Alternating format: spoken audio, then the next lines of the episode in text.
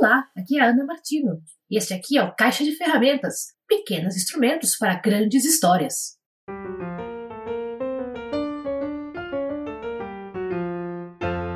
Quando começa a escrever alguma coisa, já começa a se preparar para criar um mundo ao redor do seu personagem. A profissão, gostos, desgostos, os inimigos mortais, os amores eternos, toda, todas as pecinhas do quebra-cabeça. Se você, como eu, provavelmente você tem até uma pasta no Pinterest com toda a estética da criatura, já fez seu questionário de personagens, já montou o mapa astral, tudo de acordo. Muito bem. Para o exercício de hoje, aqui no Caixa de Ferramentas, eu vou pedir para você considerar três questões a respeito da família do personagem, ou aquilo que se passa por família. Tá? As perguntas são as seguintes: primeiro, o que nós vemos no texto. Segundo, o que não vemos no texto. Terceiro, por que não estamos vendo no texto, ok?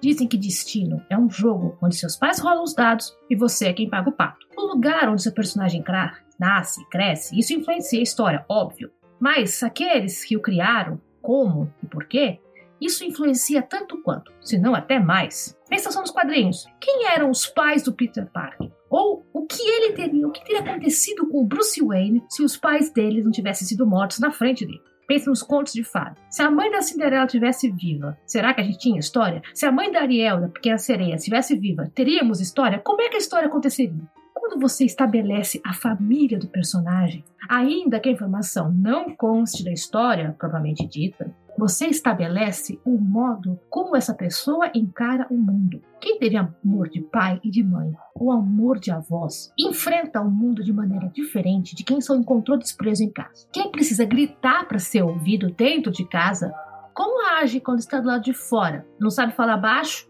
Ou se esquiva de qualquer coisa que pareça autoridade? Vai pensando no assunto, vai pensando. Também existe a teoria de que os traumas dos seus pais e avós podem influenciar o futuro da sua história de uma maneira invisível. É sério, alguns cientistas chamam isso de trauma hereditário ou trauma genético. Quando uma geração sofre um trauma pesado, isso pode até modificar os seus genes, que, por sua vez, são herdados pela geração seguinte e depois dela, etc, etc, etc. Pensa nas consequências disso e veja como se encaixa na sua trama. As perguntas principais são: o que não estamos vendo? O que nós estamos vendo? E por que não estamos vendo? Por que você fez o seu personagem um órfão? Tem um motivo para ele ser órfão e ou barra, né? Traumatizado? Ou é só o troco mesmo? Por que ele tem os pais que ele tem? Aonde estão os avós, os tios, os irmãos? Aonde está a rede de apoio dele? Em resumo, aonde ele se situa no cenário que você desenhou? Qual a posição dele no mundo? Por que estamos vendo ele neste estado, neste instante em que você começou a narrar a história? Como exercício, vamos fazer um pouco de inversão de papéis. Ok, Bruce Wayne nunca viu os pais serem mortos num assalto, a saída do cinema. Ele ainda seria o Batman? Como ele seria o Batman?